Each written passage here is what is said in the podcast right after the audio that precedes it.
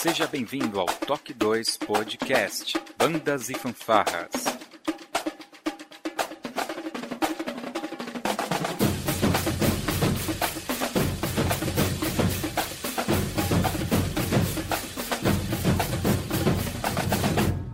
No ritmo da vida, na batida do coração.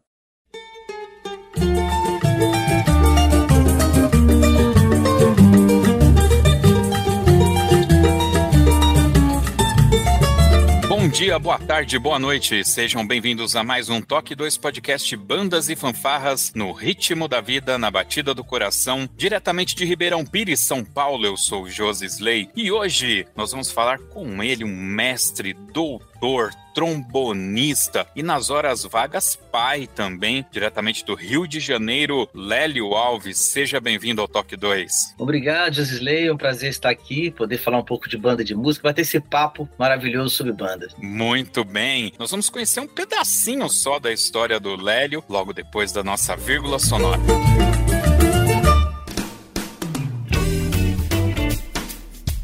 Olá, você está ouvindo o podcast do Toque 2 Bandas e Fanfarras, do site toque2.com.br. Para entrar em contato conosco, você pode acessar as nossas redes sociais através do nosso site ou então pelo e-mail contato@toque2.com.br.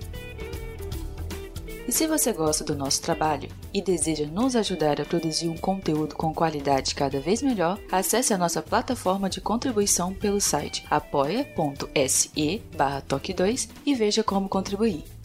Este podcast tem o apoio cultural do Portal Brasil Sonoro. Clique, ouça e toque. Para ter acesso às partituras, visite o site brasilsonoro.com.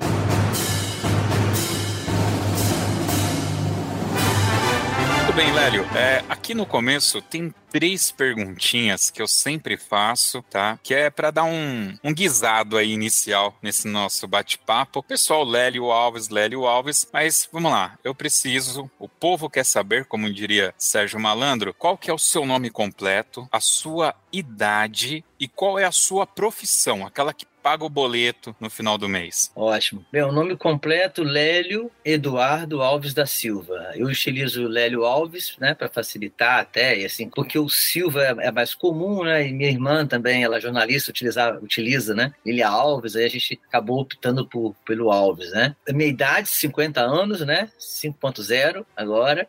Caramba! Isso. E minha profissão, né, que assim, na verdade eu não escolhi, né, fui escolhido por ela, sou músico, professor de música. Então, é, o, o, meu mestre falava, o mestre da banda onde eu aprendi, que ele falava assim: músico, professor, porque você primeiro é músico, depois você é professor, né? Então, Sim. eu me considero como músico, porque trabalho com música também, e também sou professor de música. Então, acho que as coisas se misturam, né? Então, eu vivo disso, de, como músico, desde 17 anos, né? Como profissão. Né? Cara, músico, você disse que é músico, né? Quando chega ali no hotel, você vai se registrar, você fala músico mesmo? Então, é, geralmente músico ou professor. Dependendo da circunstância, professor é mais interessante, né? Você tem que, dependendo do lugar, porque os músicos, é, os músicos nem sempre são. Mas geralmente músico, professor de música, eu tenho orgulho de falar, né? Professor de música. Uhum. Mas assim, dependendo também por questão burocrática, né? Porque no contra-cheque tá professor, né? Como, né? E o músico, geralmente, muita, muita coisa que a gente faz também não, não, é, não é registrada, né? É, é cachês, né? Então, como professor é o que tá no contra-cheque, não é esse professor de música, no caso, nos contra-cheques onde eu trabalho. Cara, eu, aqui no começo, em off, a gente estava conversando e eu falei como a nossa distância é muito grande, né? Em termos acadêmicos, né? Mas é, a gente costuma dizer, né? Que um músico profissional é, foi um músico iniciante que não desistiu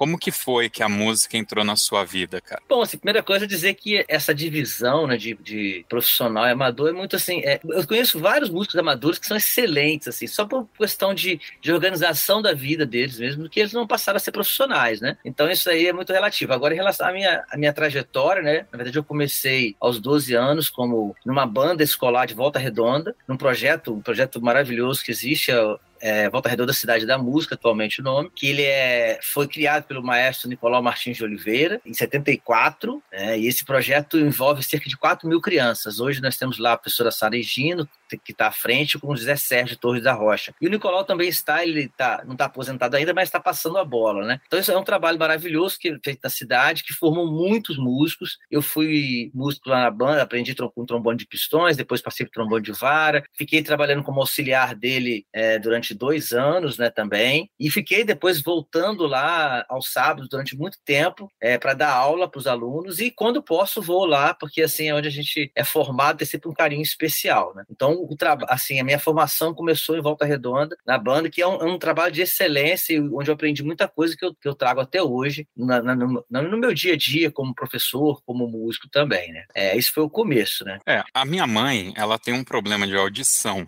ela não escuta, ou seja, ela nunca me ouviu tocar.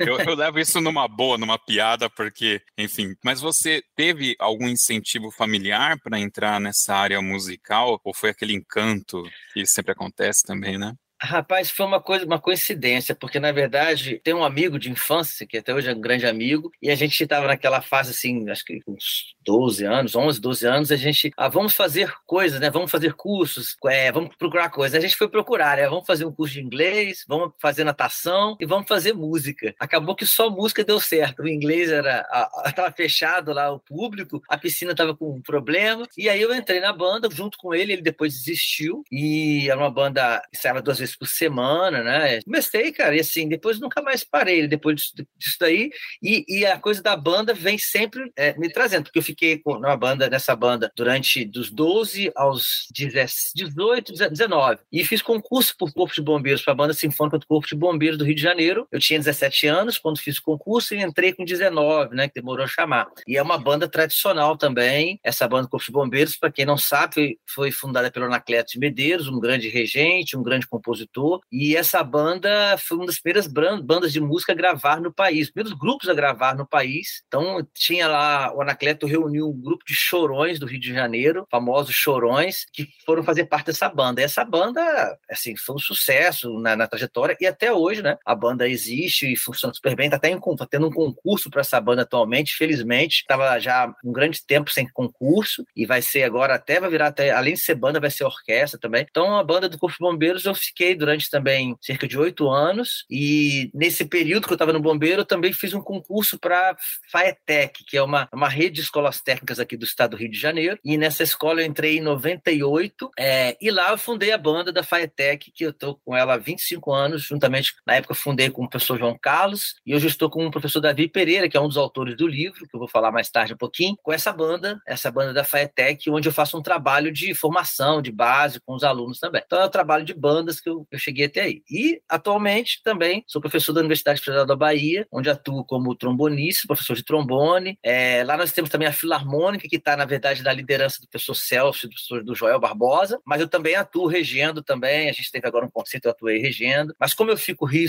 Rio Bahia, né? Então, assim, a vida é dividida, então eu, eu, eu, atuo lá de forma diferente do que aqui no Rio, que eu fico mais presente com essa banda, que é, na verdade são três bandas, né? Eu posso contar depois um pouquinho sobre como funciona funciona. Sim, eu vou, eu vou querer saber. Agora, o pequeno Lélio, ele, depois que entrou nessa música ali e tal, ainda, ainda criança, achou que aquilo era uma brincadeira, tinha um sonho de ter uma outra profissão, seguir uma outra vertente? Não, olha só, é, tem aquela coisa do futebol, né? Eu jogava, assim, eu lembro que na minha casa tinha um campinho na frente mesmo, na minha casa mesmo, né? Então, é quando as pessoas jogavam dentro de bola, meus colegas jogavam lá em casa. Então, eu tava, ia pra escola, voltava, tinha gente jogando bola. Eu saía, voltava, tinha gente jogando bola. Final de semana, a gente jogando bola o dia inteiro. Era uma, uma casa que acolhia as pessoas. A gente fazia torneios. Tem sempre aquela fase que você quer ser jogador de futebol, né? Mas é uma fase que passa rápido, né? Essa vontade, porque exige né, uma série de coisas, assim. Mas, assim, eu não era também nenhum dos mais mais talentosos jogadores, né? Mas assim, eu gosto de futebol até hoje, mas nada assim que tenha sido meu sonho. E como eu falei, a música também foi tão natural o processo que eu acho que não chegou, né? assim, não cheguei a, a, pensar em fazer, ah, eu vou fazer outra coisa. Assim, a gente foi, fui vivendo música, comecei a ganhar dinheiro com música, aí, ah, vamos fazer vestibular,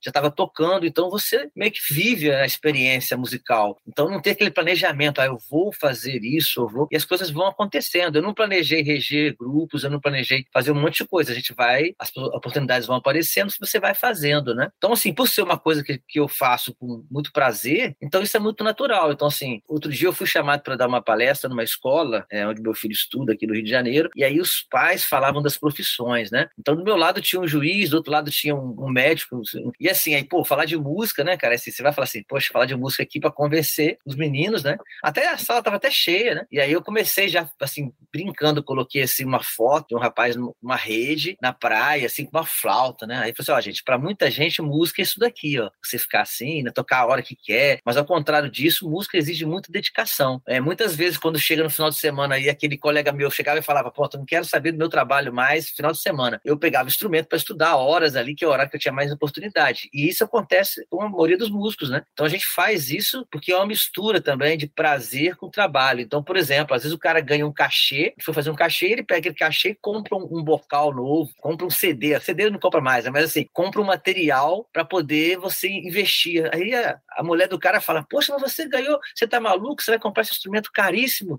você não ganha isso para comprar. Mas é o que acontece: o músico ele tem uma paixão enorme ali que se mistura com o trabalho, né? Então a gente faz coisas além, né? De, por exemplo, tenho grupos que a gente às vezes vai tocar num evento que a gente se banca. Mas por quê? Porque a gente quer tocar naquele evento, é importante pra gente. A gente tem uma associação de trombonistas que vai fazer 30 anos ano que vem, nacional, que nós todos nos envolvemos dela há, um, há muito tempo e todo mundo se é, paga e, e, e, vai com o maior prazer para vivenciar aquilo, né? É um exemplo desse também de porquê da paixão, né? A mistura com, com o trabalho também. Então, é, não tive muito tempo para escolher assim outra coisa não. Mas não que eu não gosto, eu tenho várias outras profissões que eu admiro bastante. Entendi. Tem um professor, é, ele é do Nordeste, é Jean Jean Márcio. Ah, Jean Márcio, sim. Jean Márcio é colega, ele, ele é da é de Campina Grande, né? De professor da universidade. Mas, é, ele, ele, ele participa também de uma associação de trombones, mas deve ser alguma coisa mais regional, né? Não é essa nacional de vocês. Não, porque a gente tem as regionais, tem a da Paraíba, tem, tem várias regionais e tem a nacional que ele também participa. Então, todos nós, trombonistas, acabamos nos conhecendo porque a gente está muito tempo nessa empreitada, vou dizer assim, né? E divulgando o instrumento e cada ano no lugar. Esse ano a gente vai ter um encontro em Itajaí, né? É, Santa Catarina. É, ano passado foi em Minas, então a gente já rodou o país com a associação e a gente se encontra os professores, né? E tem todo é um movimento.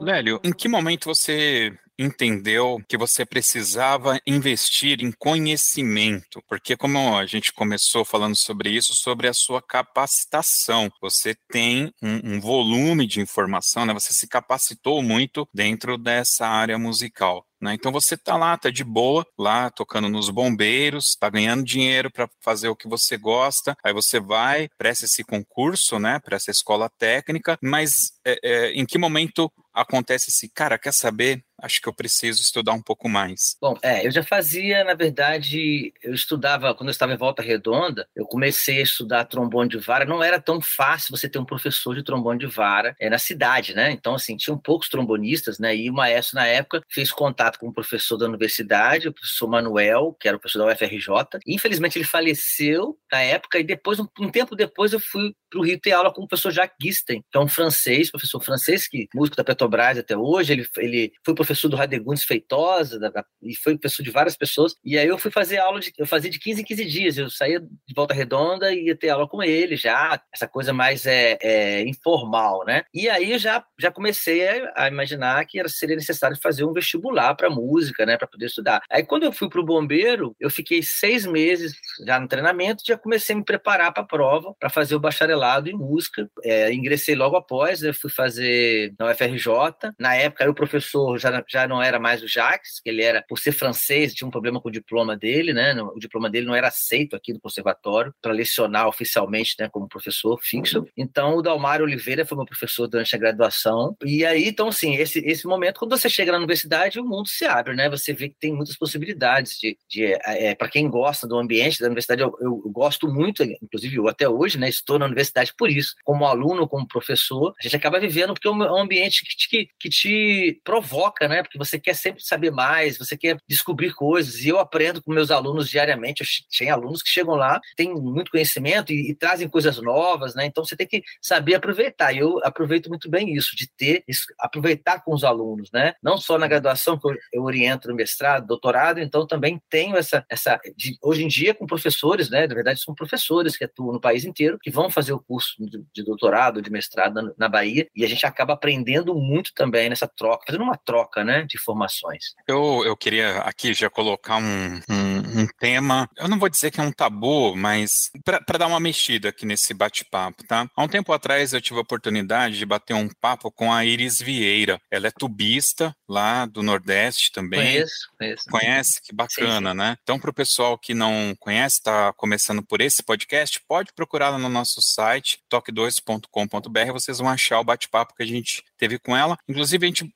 conversou com ela em dois momentos, acho que até em três, porque ela participou junto com o maestro, né, que do Mozart, que foi o maestro dela, o primeiro Isso. professor. Aí depois a gente bateu um papo com ela para conhecer a história dela, né, separada ali, né, do maestro. E depois a gente foi fazer um outro podcast sobre a, a música do ponto de vista científico. E nesse podcast, ela relatou uma coisa para gente bem interessante. Você está falando para mim que você foi estudar na Universidade da Bahia, certo? Foi isso? Não, não, estudar, eu fui estudar na UFRJ. UFJ. Depois eu fui, fui lecionar na, lecionar na, na Bahia. Bahia. No caso dela, ela faz uma faculdade, ela é mestrana também, de uma universidade lá no Nordeste. Eu não vou me arriscar a falar onde que é, mas é no Nordeste. Eu acho que é da, se eu não me engano, é da UFRN. Pode é, ser. É o ponto é o seguinte: ela deu um exemplo que quando ela teve a oportunidade de tocar fora do Brasil, chega lá, o pessoal quer ver o brasileiro tocando músicas típicas do Brasil. Só que dentro do ambiente acadêmico aqui no Brasil é ensinado a música com um ponto de vista europeu. Então você estuda os grandes músicos e peças europeias num contexto brasileiro. O professor teve uma, uma experiência diferente disso? Sente que há uma, uma vertente que não é dessa forma, que, que observa mais o que a gente tem aqui de música brasileira dentro das universidades? Bom, eu acho que isso é, mudou bastante, né? A gente tem uma preocupação nos cursos de pós-graduação know Há cursos, por exemplo, que só fazem, só orientam trabalhos de música brasileira. Né? E é uma tendência também que a gente, com os alunos, às vezes o aluno vem, por exemplo, querendo pesquisar Mozart. É, é complicado eles pesquisar Mozart, é muito mais fácil ele pesquisar um, um, compositor brasileiro, que ele vai trazer informações novas, uma série de coisas que já, já devem ter feito né, quantos trabalhos sobre um compositor, né, como Beethoven, Mozart. Então, assim, a gente é, dá essa prioridade. E os cursos de graduação, por exemplo, no curso que eu leciono de graduação em, em trombone, eu peço a cada período que o aluno, quando vai fazer um recital, né, o recital dele de, de período, ele faça uma peça brasileira uma estrangeira. Então, o tempo todo ele toca a música brasileira, né? E a gente divulga muito os, os grupos que a gente é, faz parte, e ela, ela, também, né, a própria Iris, também toca. Agora, é claro que sim, há alguns estándares, por exemplo, no piano, no que você vai fazer, quem vai estudar piano tem que conhecer um repertório tradicional, né, o próprio trombone, todos os instrumentos têm um repertório tradicional, que é o estândar mundial. Mas eu acho que a gente já, já está bem mais ativo nessa parte da música brasileira, as pesquisas se desenvolveram bastante. É claro que tem muito a ser feito ainda, né, porque a gente tem muito, por exemplo, em relação às bandas, há arquivos maravilhosos de, de bandas que nunca foram tocados, né? Assim, às vezes porque a banda não deixa ou porque também não tem ninguém para mexer. Então, arquivos que têm composições maravilhosas, que precisam ser editadas, gravadas, né? E não foram. A gente está né, atrasado em relação a isso. Mas eu acho que a, visão de, de, fazer música brasileira já é bem maior hoje. Hoje, quando a gente vai num, num concerto, uma boa parte, né? Com exceção das orquestras, algumas orquestras que mantêm muito o repertório tradicional, mas as bandas, por exemplo, um exemplo, toda banda de música toca muita banda, música brasileira. Sim, né? isso é verdade. Então, arranjos. Então, é por isso que a banda às vezes fica um pouco mais próxima do povo. Eu até uh, contar até uma história interessante. Eu fui reger a banda no festival de Londrina, e aí um, um dos amigos, né, o, o planetista estava tocando com a gente, ele levou na época a namorada dele para assistir. E aí ele é, atuava na Sinfônica Brasileira e ela assistia os concertos da brasileira. E acho que é maravilhosa, a orquestra e tudo mais. Mas ela falou assim: quando acabou o concerto da banda, ela falou: Lélio, que incrível, a, a banda é diferente eu me diverti aqui também, não só gostei da música, eu me diverti durante todo o concerto. A gente tocou machixe, tocou choro, tocou coisas assim, e, e as, as, obras bem, bem interessantes, né? E ela gostou muito. Então, assim, a banda tem um poder de captar, de, de transmissão com o povo, né? Assim, uma coisa de poder estar na rua e ao mesmo tempo estar numa sala de concerto, né? Isso é uma grande vantagem da banda de música, né? Você poder transitar né, nesses, nesses ambientes diferentes. Mais uma capciosa aqui para você. Por que a grande mídia, eu vou, eu vou falar grande mídia, e aí o pessoal já vai associar isso à TV, tá? Mas eu vou, vou tentar colocar até de uma forma diferente. Por que, que as bandas de música e as fanfarras não estão mais, mais na boca do povo? Por que, que não, a gente não escuta tanto as pessoas falando mais sobre bandas e fanfarras, Hélio? Você tem alguma visão sobre isso? Bom, acho que são vários fatores, né? Um fator importantíssimo é a fator da educação musical nas escolas. Então, por exemplo, se você tem como nos Estados Unidos, é uma opção por fazer esporte ou música, e toda escola tem uma banda de música, praticamente, toda escola tem uma banda de música, e os alunos acabam passando por essa banda, vários alunos passam. Quando você sai, sai de uma banda de música, você é formado, você estudou lá no quinto, quinto ano, sexto ano, sétimo ano, como você aprendeu música, você fica ligado à música ainda, mesmo que você não exista profissionalmente. Então, eu costumo brincar de, com as pessoas e falar o seguinte: é, a gente vai ter a banda de música incorporada. Quando eu chegar na padaria e for pedir um pão e o, e o tubista me atender e falar, pô, sou tubista, Léo, tá lembrado de mim, eu toco tuba. Aí eu vou no dentista e o cara, o, o cara fala, ah, eu sou clarinetista, toquei naquela banda tal. Então, assim, as pessoas podem não estar exercendo a profissão de músico, mas serem profissionais que vivam a música. Então, por exemplo, se a gente tem na escola banda de música na escola, quando eu terminar meu período de escola,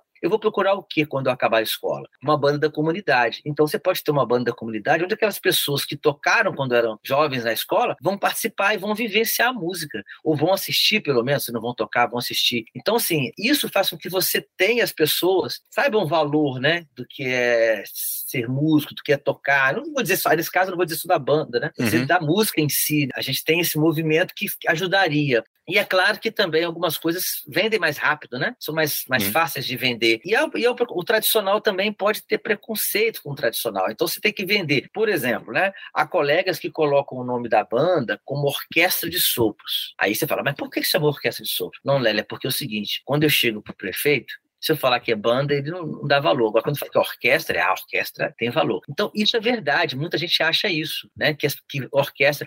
Quantas vezes chegaram para mim e falaram assim: não, isso não é uma banda, isso é uma orquestra. Não, isso é uma banda, sim. É uma banda de música, só que assim, é uma banda boa. Agora, como tem orquestra boa, tem banda boa. Tem orquestra ruim, tem banda ruim. Então, a formação não importa, né? Então, a orquestra é colocada como um patamar mais de elite, né? E a banda como é uma parte é, mais popular. Mas, assim, o que eu costumo dizer é o seguinte: a banda, ela tem tem uma coisa muito interessante, porque a banda, como já foi dito, né, é o Conservatório do Povo, e ela consegue estar em cada cidadezinha do Brasil. E é ela que faz, muitas vezes, o papel de educadora musical. Então, ela ensina gratuitamente, lá naquela cidadezinha do interior, ela ensina música gratuitamente, onde não chega o ensino de música. E existe banda, mesmo de má qualidade, ou banda iniciante, espalhada por todo o Brasil. Orquestras, agora que você tem projetos de ONGs que estão fazendo esse trabalho, mas antes você não via orquestras, só tinha as orquestras principais em capitais. Banda não. Banda sempre existiu nos lugares, duas, três bandas em cada cidade. Então, e até um colega outro dia escreveu, fui participar de uma banca que é, das bandas estarem acabando. Não, a banda não está acabando, você está tá enganado. A divulgação, tem uma série de coisas.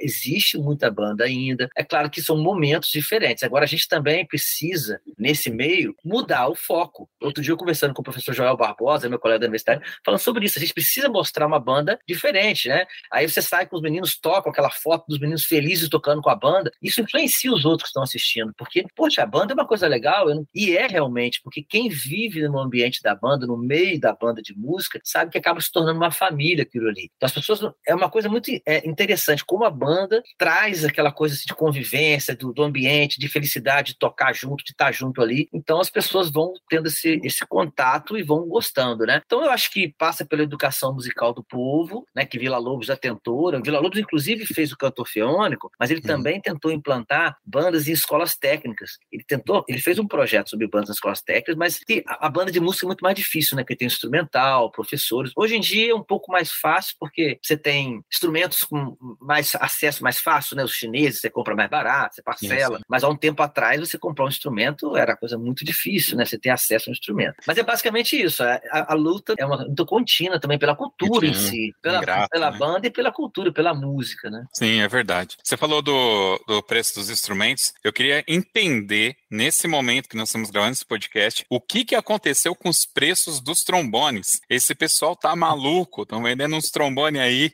cacareco, num preços absurdos, meu Deus do céu. É, acabei em casa, né? Essa, eu sempre passo por isso que nos, eu, quando os meninos começam a aprender comigo, né? Eu trabalho é. desde o iniciante, do zero, até o aluno de pós-graduação, que tem um trombone caro e o outro tem iniciante. Aí o que eu faço com eles? Eles começam com um instrumento bem ruinzinho, né? E falam, ó, isso aqui é igual o carro, você vai trocando aos poucos. Você não vai começar com uma Ferrari, você começa com o Fusquinha e vai né, arranhando ele ali, depois com o tempo. Aí, naturalmente, o menino vai. Mas você sabia de uma coisa que eu, que eu já tenho percebido ao longo da, da minha vida como professor? É que o instrumento aparece. Aquele aluno que estuda, que toca bem, vai aparecer um instrumento, alguém vai emprestar, a igreja, a escola, vai chegar o instrumento até ele em algum momento. Se ele se dedica, se ele é um cara que tem destaque, vai chegar até ele, né? Então a gente tem que sempre acreditar nesse, nesse caminho, né? Também, é verdade verdade.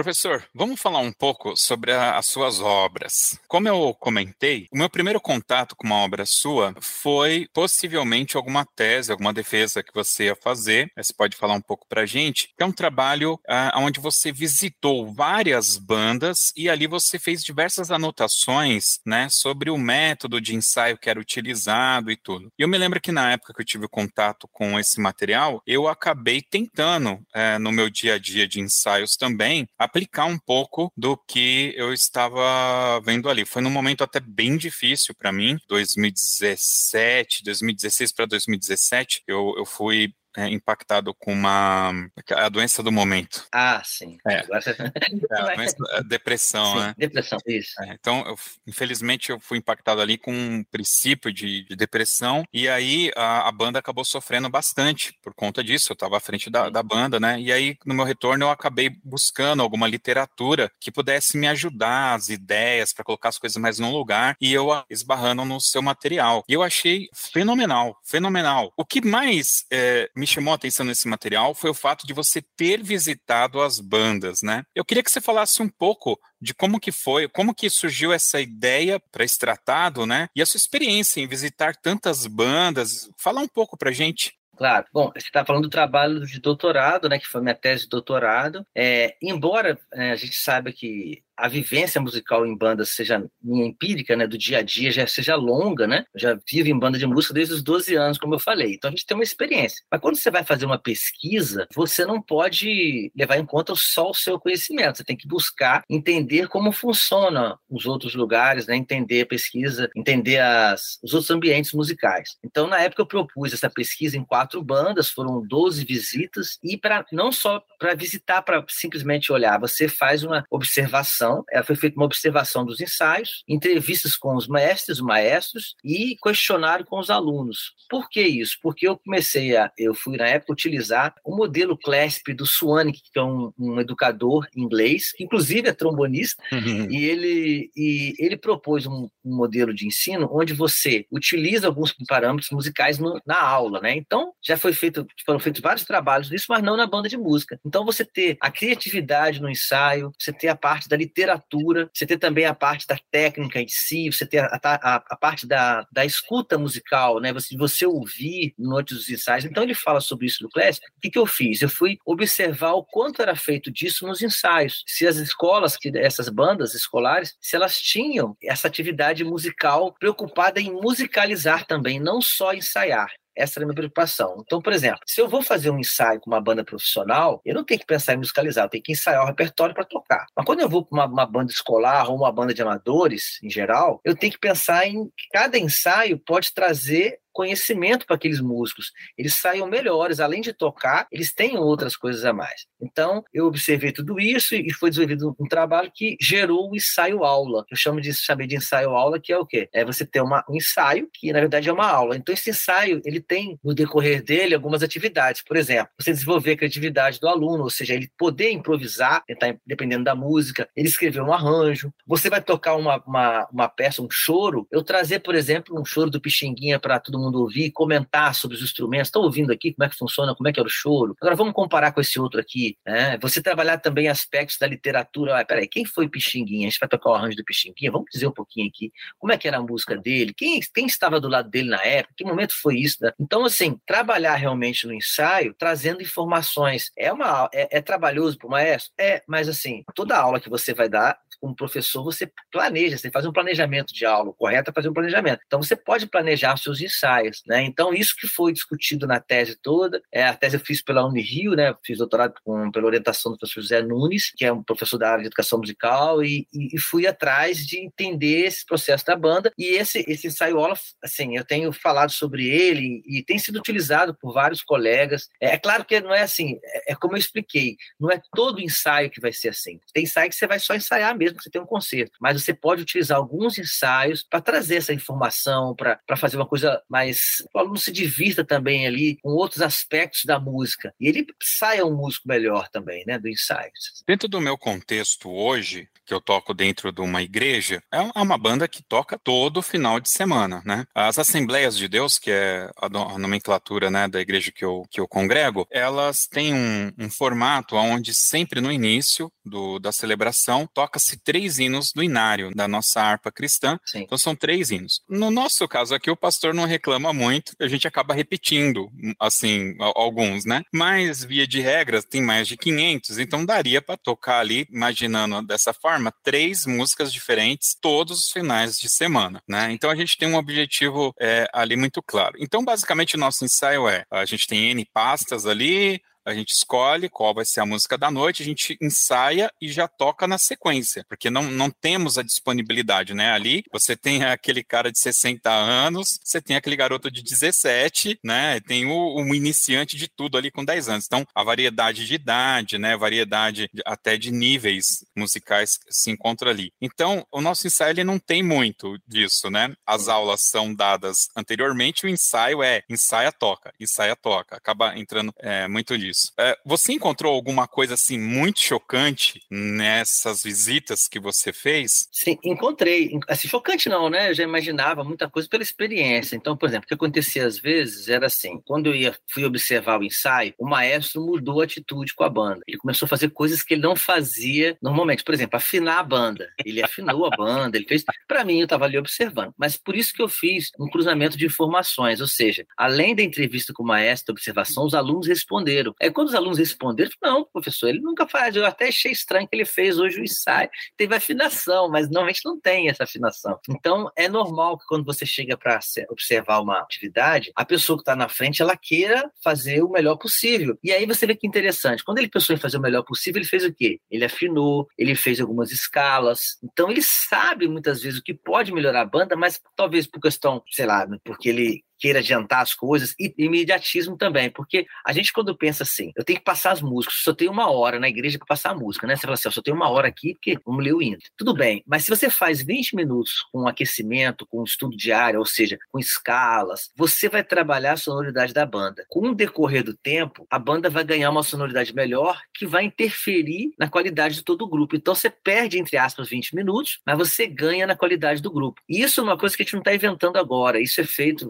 é, pelas bandas e pelos músicos também, né? O estudo diário que a gente chama, não é nem aquecimento. Aquecimento é uma coisa de cinco minutinhos. Você vai lá, aquece tocando, né? Agora, o estudo diário é o quê? Você passar pelas fases, ou seja, escalas. É como se você estivesse fazendo uma academia. Você faz os membros inferiores, superiores, faz aquilo ali diariamente vai ganhando. A banda de música também precisa disso. Ela precisa trabalhar exercícios, né? Principalmente os amadores, porque os amadores não fazem isso constantemente em casa. Então, eles têm que fazer em algum lugar. E aí, nesse, nesse ambiente, seria o ideal você, como mestre, mestre, tentar fazer, dividir esse tempo aí, convencer o pastor que, que também esse tempinho. E os músicos, o convencimento dos músicos é essencial, né? Você tem que ser como mestre, você tem que convencê-los que aquilo é importante. E talvez, assim, né? Eu, eu gosto muito de trabalhar com grupos, né? Assim, por exemplo, no meu trabalho, já tive casos de pastores que vieram, que traziam os meninos numa Kombi, um grupo grande, e aí fizemos uma parceria e eu ensinava os meninos, né? Eles estavam lá na nossa banda, funcionando com a gente, e ele praticamente fez uma banda lá que a gente ensinava ele levava, ele falou assim, não tem professores, mas faz aqui. Então ia para lá e a gente fazia um trabalho de base com os alunos. Legal. E quando os meninos chegavam na igreja, eles iam multiplicando isso, né? Multiplicando. E, e, o conceito, né? Eu, eu, eu sei, porque eu sempre tive alunos da Assembleia de Deus, o conceito de tocar mudou. Porque muito tempo atrás você chegava na Assembleia, era tocar forte, rachar o som, Exato. aquela coisa assim.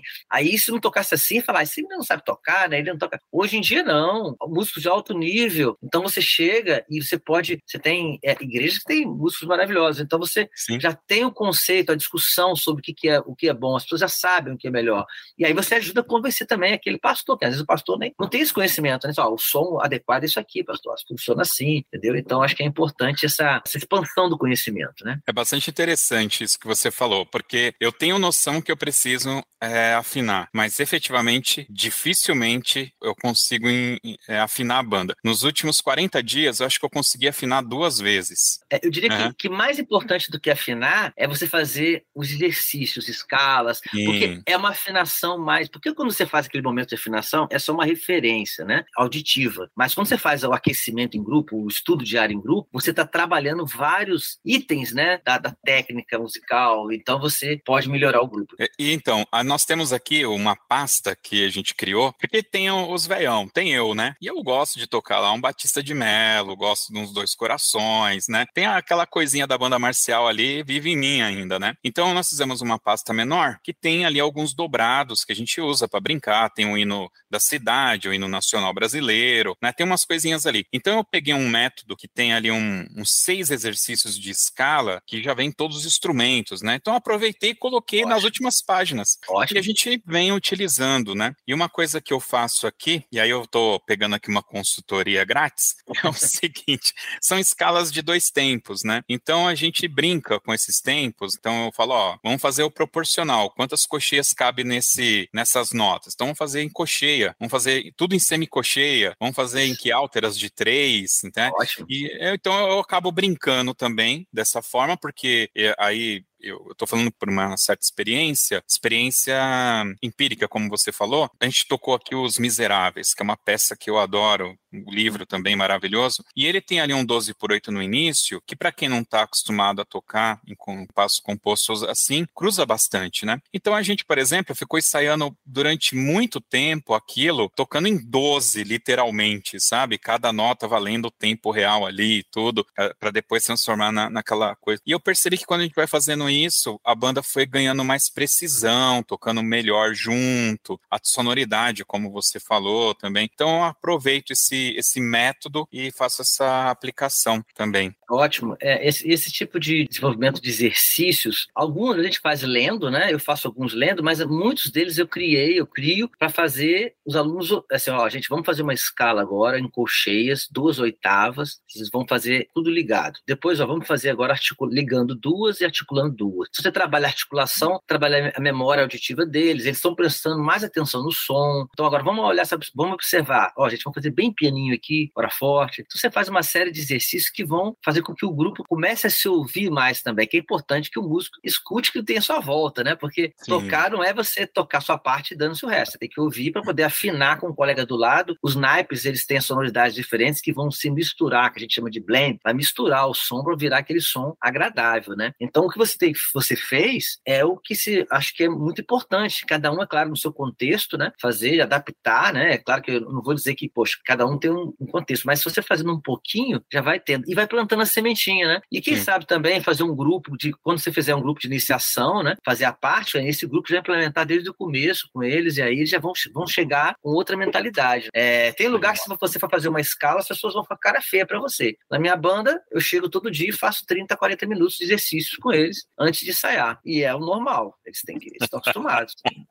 Esse é um podcast que eu vou mandar lá no grupo da banda para todo mundo ouvir e parar de ficar com cara feia quando eu faço 10 minutos de escala. que maravilha. Professor, vamos falar um pouquinho agora desse livro aqui, que é o Manual do Mestre de Banda de Música, é um livro fantástico. Eu comentei contigo, né, que infelizmente ainda não consegui parar para ler tudo como eu gostaria, mas dei uma ótima folheada aqui e eu percebi que você não fez esse trabalho sozinho, né? Teve outros dois mestres aí que trabalharam contigo? Sim, dois grandes amigos e dois grandes profissionais, né? Um é o professor é, Marco Túlio, que é professor saxofone da Unirio, é um grande músico, né? Saxofonista, clarinetista, flautista, a gente até tem um, um grupo, inclusive vamos tocar amanhã o Belle Époque, que ele toca flauta, saxofone e clarineta. E o professor Marco Túlio fez alguns capítulos, né? Ele fez o capítulo que trata do MuseScore, que é uma ferramenta de você escrever música gratuita. Então ele, a gente achou importante como manual do mestre que tiver, o mestre tivesse acesso a um pouquinho de conhecimento em relação a escrever as partituras no computador, que hoje é importantíssimo, né? É, ele também fala sobre instrumentação num dos uhum. capítulos e também ele é, em um capítulo que a gente escreveu junto foi sobre a parte de gêneros musicais, ele também participou comigo, junto com o professor Davi. Já o professor Davi é um meu amigo desde 92, porque a gente foi é, junto da banda do Corpo de Bombeiros, nós entramos na mesma turma. Ele ficou na banda e já, já foi para reserva agora, acabou de ir para reserva. Eu saí antes, né? Mas a gente continuou trabalhando junto. Ele tem doutorado pela Unirio também, o professor Marco Túlio também tem doutorado pela Unirio. E o, já o professor Davi fez um trabalho, um dos capítulos sobre as gravações históricas, que aí, onde ele conta sobre a Anacleia, sobre a banda de música. E tivemos um capítulo sobre educação que eu fiz, a parte mais pedagógica, uma parte de história também no começo, que eu faço um levantamento, não uma apuração geral, né, mostrando um pouquinho, os conceituar banda de música. As pessoas sempre ficam nessa coisa, né? Que banda é o quê? Aí fala fanfarra, é uma banda, é uma banda sinfônica, uma banda de concerto, uma banda é, musical. Então a gente discute esses aspectos, um pouquinho da história da banda de música. Teve o prefácio do professor Celso Benedito, que é o colega meu, grande professor da Bahia também, em relação envolvido com as bandas de música. Então é um livro que foi assim, muito prazeroso, deu trabalho, né? Porque eu, eu organizei. Então, quando você organiza, você fica aquela, com aquela tarefa árdua de ficar cobrando as pessoas, ó, oh, manda, manda o capítulo, já, tá, já acabou. Aí você reúne tudo, faz aquela revisão, aí tem que. Mas assim, foi muito legal, foi um livro com o apoio da FAPERJ, que é uma fomentadora de, de, pesquisa aqui do Rio de Janeiro, né, que você que fomenta pesquisa, e nós conseguimos a verba, o livro está sendo distribuído gratuitamente já há um bom tempo, né? Ele tem também um CD, que hoje em dia as pessoas acabam é, preferindo ouvir no Spotify, inclusive nós colocamos no Spotify, que foi gravado pela banda da Firetech de Marechal Hermes, que eu e o professor Davi somos os regentes. Então, essa banda de alunos, o trabalho lá é, é, é organizado com assim, a gente tem a banda escola, que são os meninos até 16 anos, uma banda que a gente chama de marcial, que seria intermediária, a banda de concerto, que é a principal. Mas quando a gente tem concertos importantes, eventos importantes, eu convoco ex-alunos que tocam na orquestra, e às vezes a gente está sem um oboé, vem um aluno de orquestra que toca oboé, e vários ex-alunos nossos, e a gente faz esses concertos importantes. E a gravação do CD foi meio que isso, a gente teve vários alunos participando que foram da banda e os atuais, né? E eles gravaram, a gente ficou no estúdio, a gente revezava os naipes, né? sai uma trompa, outra trompa, sai um trompete, entra trompete, para todo mundo gravar, e gravamos esse CD que tem trata de gêneros musicais. Então a gente tem a polaca, a gente tem o choro, você tem o samba, você tem uma série de, de músicas, tem músicas do Anacleto, e são bem, é bem interessantes para quem quer mostrar um pouquinho da banda de música, o que é a banda, quais são os gêneros que são tocados pela banda de música, o dobrado, a marcha. Então vem incluído nesse livro, que a gente chamou de manual, porque assim, não que ele resolva um problema, mas é assim, para instigar, né? E também para assim, motivar que as pessoas escrevam sobre banda. A gente, quando vai ver em, em português, tem pouquíssima coisa escrita sobre banda, então esse livro tem motivado as pessoas a escreverem, né? A gente não ganha dinheiro, né, com ele, assim. É, vezes... Foi até engraçado porque outro dia eu estava participando de uma, de uma live, aí uma das pessoas falou assim: Ah, professor, eu comprei seu livro por 100 reais. Comprou? Mas como assim você comprou? Ele não, ele não é vendido, ele é gratuito, o máximo você paga o transporte. Aí não, foi na estante virtual. Alguém que ganhou colocou a venda e aí a pessoa comprou. E ainda foi sem o CD. Eu falei, assim, pô, ainda sem o CD, se você falar, você vai enviar para você. Então, assim, eu acho que também o fato de ser gratuito leva o livro às pessoas, né? Assim, conhecimento. A gente já teve gente, mestres de banda do interior, de, de vários estados, mestres militares, amadores, estudantes de universidade que, que, que pediram um livro porque, de alguma forma, eles podem é, é, usufruir desse livro, né? Como prazer ou, ou para pesquisa. Então, a gente ficou muito feliz e espera poder fazer o 2 em breve. Eu vi ali que você fala do ensaio aula. Ainda tem a sua tese? Está disponível ainda na internet? Sim, você pode ah. baixar no repositório da Unirio, né? Então, beleza. A Unirio tem o repositório. E ela trata, mas o livro é um pós-tese, ou seja, eu já... Sim, sim.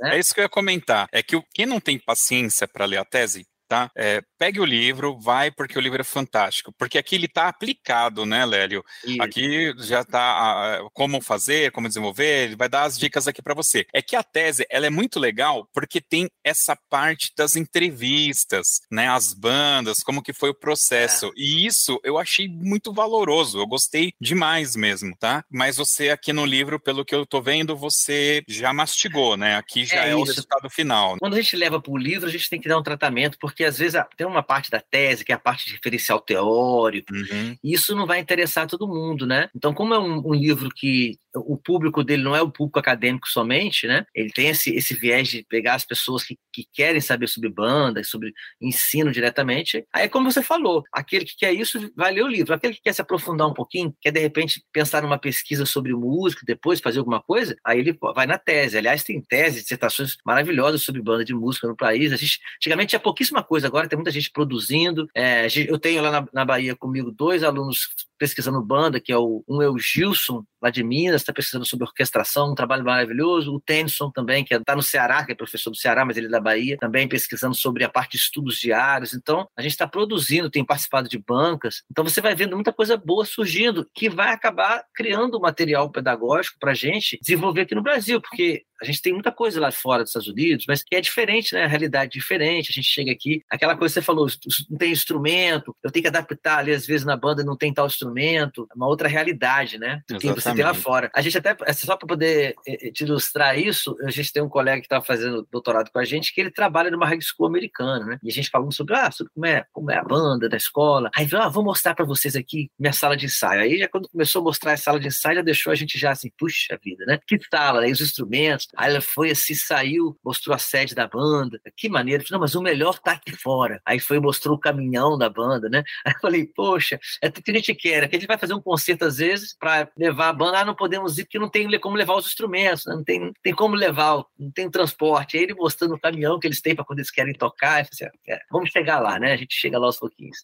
Exatamente. A gente tem aqui no Toque 2 algumas entrevistas com compositores americanos que, obviamente, eu vou naqueles compositores que eu mais gosto, né? Então tem o Ed Hugaby, que eu já toquei algumas músicas dele, o James Swearingen, que para mim é um grande compositor do Novena, que é uma música que é a minha música da vida, é, Robert Smith também, que fez lá o Purgatório, enfim, o pessoal conhece bastante, o pessoal de banda marcial, que é um movimento que eu, que eu tenho mais acesso, né? Então, uh, eles acabam, né, comentando bastante sobre essa questão da estrutura e do ambiente é, americano, né? Como é bem, bem diferente. É bem isso que você colocou aqui pra gente, né? Eles vivenciam isso independente da profissão que eles vão ter lá na frente, né? Eles têm esse isso. contato, né? É, e tem um mercado já, você tem compositores que vão compor, vão vender, vão ganhar dinheiro, vão, vão ter uma, uma, uma estabilidade financeira, quer dizer, no Brasil você, o cara compõe para banda de música, ele não ganha dinheiro, ele vai dar música para alguém tocar, e assim, né? Então, assim, por isso que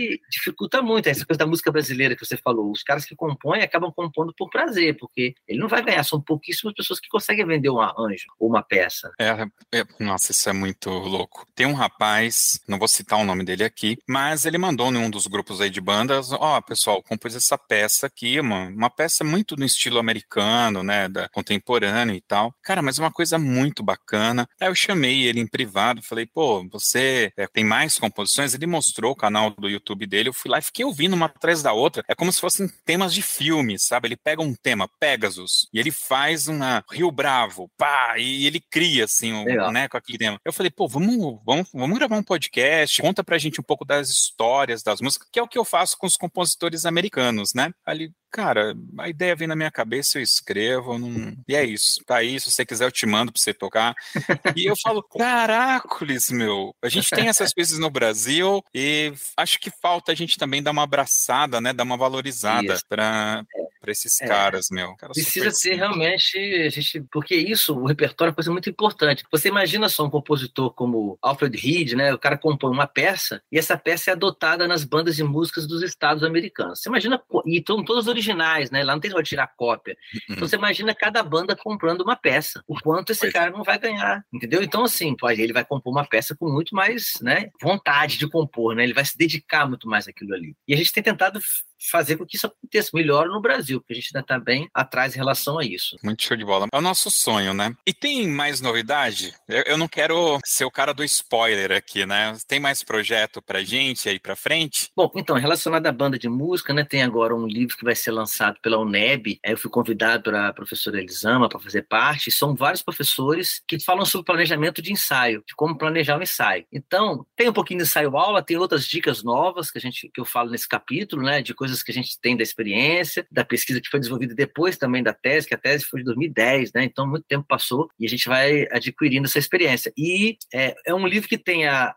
planejamento de ensaio da orquestra, na banda de música, no coral, então em diversos ambientes musicais. Então isso é muito interessante para quem é da área de música, que quer trabalhar com música e gosta, gostaria de saber como organizar um ensaio, né? Chegar para o ensaio e, opa, vou organizar esse ensaio de uma maneira interessante, com essas dicas, né? Então esse livro deve sair agora provavelmente no meio do ano. Eu agora também acabei de escrever o capítulo, aí já não sei quando é que sai, mas sobre a história, é, são vários autores escrevendo sobre a banda de música nos estados, né? Em cada estado. Eu escrevi sobre o Rio de Janeiro, contei um pouco da história da banda de música no Rio de Janeiro, com Anacleto de Medeiros, com as, as cidades do interior, as bandas militares. É, então, é um outro capítulo de livro também que deve sair em breve também, e espero que também seja legal, porque ajuda também a, a construir essa história das bandas de música. Né? Esse livro, ele também vai sair nos mesmos moldes desse manual do mestre? Vocês pretendem fazer pela universidade, depois distribuir gratuitamente? É, esse da UNEB, ele tem duas, talvez, a gente não sabe ainda, depois que ele é feito, ou ele passa a ser um livro distribuído gratuitamente depois de seis meses, uma coisa assim, ou ele é vendido para uma plataforma, porque alguns livros acabam sendo vendidos para plataforma. A gente não sabe como vai ser, depende da produção que eles vão fazer. É, esse outro, que é o de capítulo de livro, é sobre as bandas, né? É, a história das bandas, ele acredito que seja gratuito pelo é o Fernandinho, um outro grande pesquisador de música que está fazendo também, e, e, esse deve ser gratuito em, em PDF, né? Distribuído gratuitamente uhum. em PDF. Então, eu acho que é, que é, bem legal. Acho que a gente tem que ter tudo, né? Tem que ter os gratuitos para acesso e tem que ter aqueles pagos também para poder motivar que se escreva, que se façam coisas também sobre banda, né? mais coisas, né? Legal, muito bom. Maestro, professor Lélio, a gente está chegando então aqui ao final desse bate-papo. Eu queria abrir aqui o espaço para você mandar um beijo, um abraço, cobrar uma dívida, enfim, o espaço é seu, você pode falar o que você quiser à vontade aqui. Bom, um abraço a, a todos os, os músicos, os, os colegas brincam, falam todos os bandidos, né, que são de bandas de música, aquelas pessoas que vivem de banda, que gostam de tocar numa banda de música, que tem essa paixão por banda que nós temos. Dizer que, assim, você brincou muito essa coisa de doutor, mas quando a gente chega na banda de música, não tem essa história de doutor, de mestre, não tem nada. Todo mundo é músico da banda e tá ali se divertindo, tocando junto ali e aprendendo junto um com o outro. Então, é um abraço para essas pessoas que são batalhadoras, aquele mestre lá do interior, que luta, que, que varre a sala, que bota dinheiro do bolso, que ensina as crianças, que tem maior paixão pelo trabalho, que carrega a cadeira para fazer a banda funcionar. Né? Então, essas pessoas que merecem todo o nosso aplauso, nossa, nosso abraço aí no meio musical das bandas de música. Show de bola! É isso aí. Vamos agora então para as nossas dicas culturais.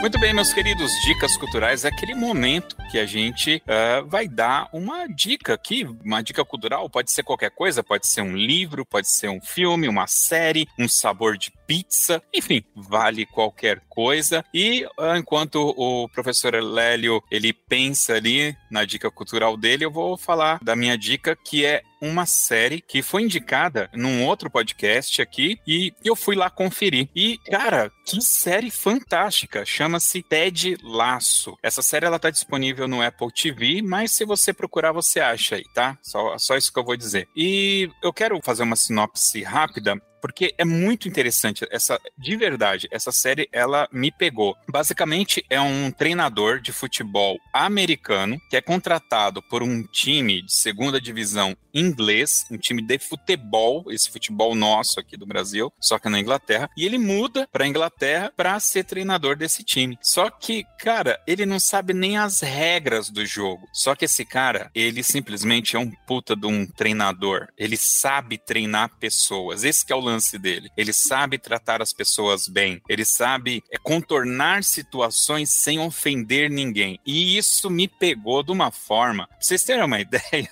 eu descobri essa série tem uma semana. Eu já estou na terceira temporada, porque ela é fantástica, fantástica. Acabei de assistir um episódio aqui que o cara é, xinga ele na televisão e quando os repórteres vão perguntar para ele sobre esse caso, a resposta que ele dá, a forma como ele trata aquilo, é, é, pega muito, sabe? Pega muito. No momento que a gente tá num momento social bem difícil, né? É muito interessante essa série. O meu único ponto é que ele tem umas pegadas, tem um casal específico que tem muitas piadas sexuais. Então isso pode ser um impeditivo para algumas pessoas. Mas tirando isso, a série ela é fantástica. Então fica aqui minha dica, Ted Laço, vai ter link aqui no post para quem quiser mais informações. Professor Lélio, qual que é a sua dica? Opa, eu vou fazer uma dica caseira aqui, tá? Porque vou aproveitar o momento. É, eu faço parte de um grupo chamado Belle Époque, né? O professor Marco Túlio, esse que é um dos autores do livro, saxofonista, clarinetista, faz parte. O professor Cleiton Vetromila, violonista, professor da Unirio. Professor Pedro Arthur Moita, que é percussionista da UFRJ, da Orquestra Sinfônica da UFRJ.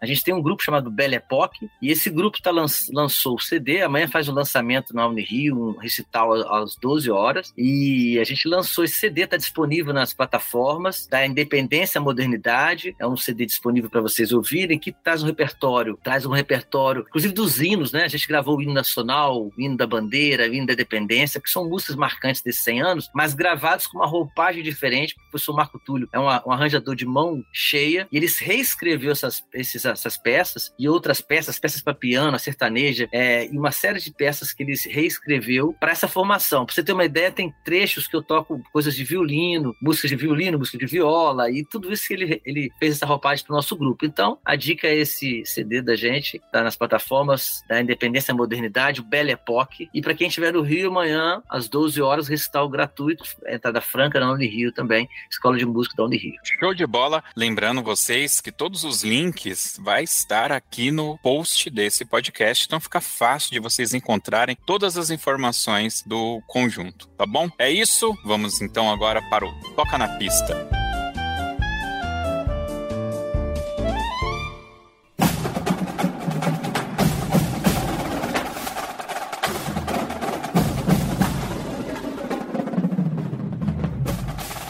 Muito bem, meus queridos, o Toca na Pista é aquele momento que o nosso convidado ele vai escolher a música do coração para a gente escutar aqui no final. Não pode ser qualquer música, tem que ser essa música que você pensou agora, Lélio. É essa daí que é a música que importa, porque é ela que você lembrou, entendeu? Mas eu quero saber o porquê que você escolheu a música que você escolheu. Rapaz, é, é engraçado isso daí. Ó, como cabeça de, de, banda funciona, né? Eu tô aqui, a gente começou a ensaiar é, Suite de Bizet Carmen. Então a gente está fazendo um repertório, na verdade, de trechos de ópera. Bem, o que, que eu poderia desses trechos de ópera oferecer como música do coração? De repente, vamos ouvir La Traviata, acho que seria uma boa. La Traviata é uma música bonita, hein, cara? Essa música, ela é bonita. Sabe que, sem querer, eu já tive a oportunidade de tocar essa música. Na época que eu tocava na banda de Mauá, tinha uma senhora, eu não me lembro agora qual era o contexto, mas nós fomos tocar no concerto de Natal. Ah, sim.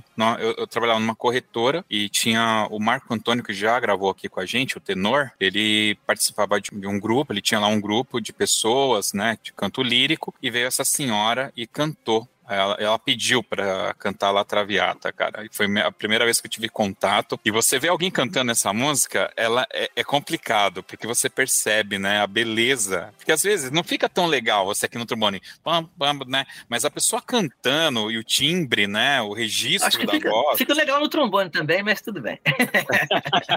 Trombonista é difícil falar que não fica legal no trombone, mas. é, mas é que é legal porque quando você escuta alguém com técnica tocando, bonito bonito, né? É, mas até, até você, complementando o que você falou, né? A gente tem um, um DVD famoso do Christian Lindenberg, se não me engano, é do, é do Rakan, do trompetista, e eles gravaram trechos de ópera, trompete, trombone e, piano. Cara, uma coisa maravilhosa, assim, sabe? Assim, feito instrumentalmente, um instrumental, né? Música instrumental. É claro que a ópera em si tem a, a, a palavra tem esse poder de, de, persuasão e tudo mais, né? Mas também a música instrumental é maravilhosa. Mas assim, a gente ter, falar de música do coração, falar música que toca o coração, nem sempre ela fala de amor, toca o coração tem muita coisa que a gente pode colocar, que pode tocar. Acho a música toca, né? Acho que a música, mesmo aquela música triste ali que você vai te tocar, alguma, cada uma toca de um jeito. Com certeza. Muito bem, é, professor, mais uma vez, muito obrigado pela sua participação, por esse tempo que a gente passou aqui. Foi muito legal. Eu tinha certeza que você era um cara nota 10 e batata. É isso, trombonista não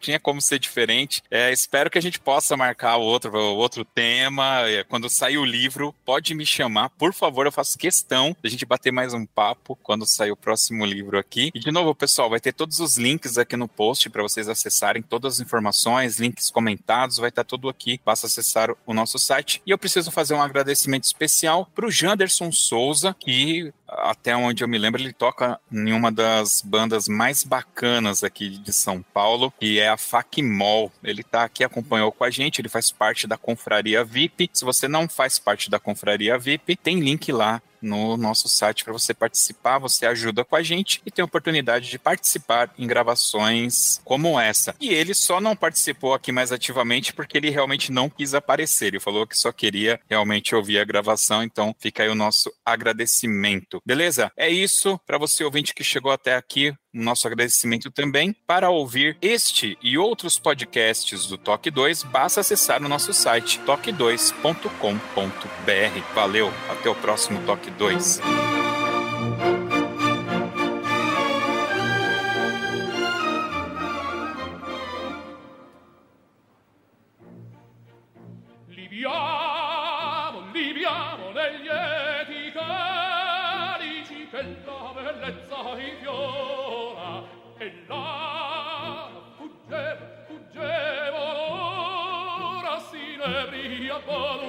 volontà liviane i dolci fremiti che suscita l'amore. Poiché quell'occhio alla cuore ogni possente va.